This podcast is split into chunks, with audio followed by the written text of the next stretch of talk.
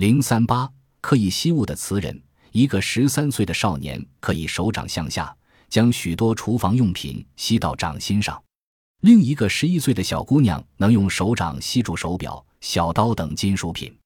这不是天方夜谭，科学家证明这是真实。保加利亚姑娘基斯汀娜身体的每个部位都可以吸住钢铁物品，连熨斗都能吸住。新华社一九九三年三月九日的一则消息说。俄罗斯有位名叫阿列克谢安季波夫的老工人，能用胸部吸住一块重达一百二十千克的铁板，堪称一项世界纪录。在俄罗斯已发现六十多位有吸物本领的人，不过只有安季波夫最能干。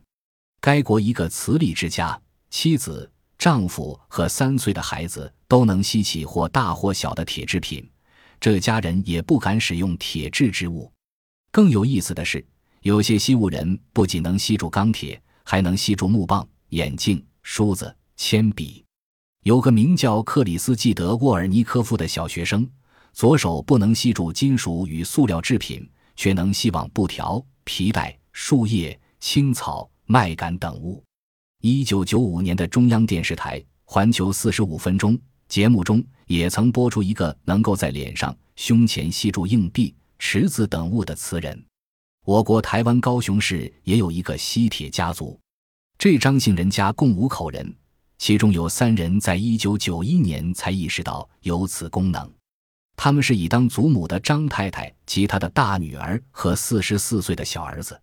一天，张太太与亲友去牛排馆聚餐，等候中感到无聊，随手将刀叉往脸上一靠，而被吸住，这才知道自己能够吸铁，可其他亲友都吸不住。回家一说，小儿子、大女儿试了试也能吸铁，可老二不行。进一步表明，这三人都能吸住一千至一千五百克重的铁制品。人体是有磁场的。一九六三年，世界上首次记录了人体心脏发出的微弱磁信号。一九六八年，测出了人脑的磁场。一九七三年，发现了肺磁场。后来又发现了神经磁场、肝磁场、肌磁场等等。但是正常人身上的磁场实在太弱了，根本不可能吸住钢铁。